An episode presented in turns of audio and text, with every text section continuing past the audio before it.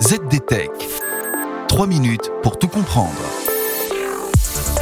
Bonjour à tous et bienvenue dans le ZDTech, le podcast quotidien de la rédaction de ZDNet. Je m'appelle Louis Adam et aujourd'hui je vais vous expliquer pourquoi les attaques dites de SIM swapping sont aussi dangereuses.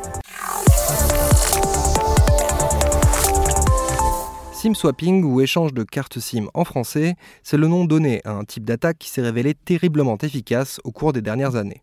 Cette technique a été employée aussi bien pour pirater des anonymes et vider leur compte bancaire que pour se connecter au compte du patron de Twitter et publier des messages racistes. Le cœur du SIM swapping, c'est de parvenir à récupérer une carte SIM attribuée à un abonné par un opérateur. Et pour y parvenir, tous les moyens sont bons. On peut par exemple appeler le service après-vente de l'opérateur et se faire passer pour la victime afin de demander l'envoi d'une nouvelle carte SIM. Bien sûr, il y a quelques vérifications. Le SAV demande certaines informations avant d'approuver l'envoi, mais en collectant les informations sur la cible au travers d'une recherche en source ouverte ou via un phishing réalisé en amont, on peut assez facilement contourner ces protections. Et si la manière douce ne fonctionne pas, les attaquants ont d'autres possibilités. Aux États-Unis, on a ainsi vu des opérateurs téléphoniques se faire pirater les comptes et les ordinateurs utilisés par leurs services après-vente. L'objectif? Permettre aux attaquants de lancer eux-mêmes une procédure de remplacement de carte SIM.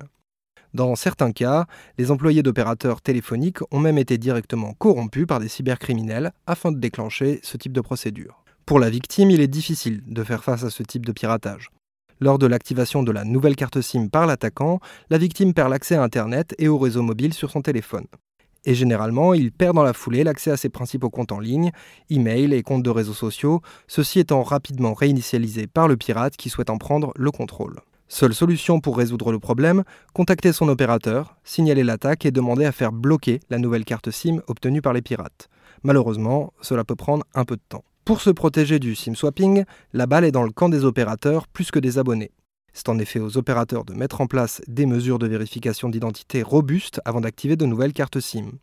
En France, les opérateurs promettent que ce type d'attaque reste pour l'instant marginal. Pour une victime, la meilleure protection reste l'utilisation d'une clé de sécurité physique pour l'authentification multifacteur plutôt qu'une authentification basée sur le SMS. Et voilà, on a fait le tour du sujet. Pour en savoir plus, rendez-vous sur zdnet.fr et retrouvez tous les jours un épisode du ZD sur vos plateformes de podcast préférées. ZDTech. 3 minutes pour tout comprendre.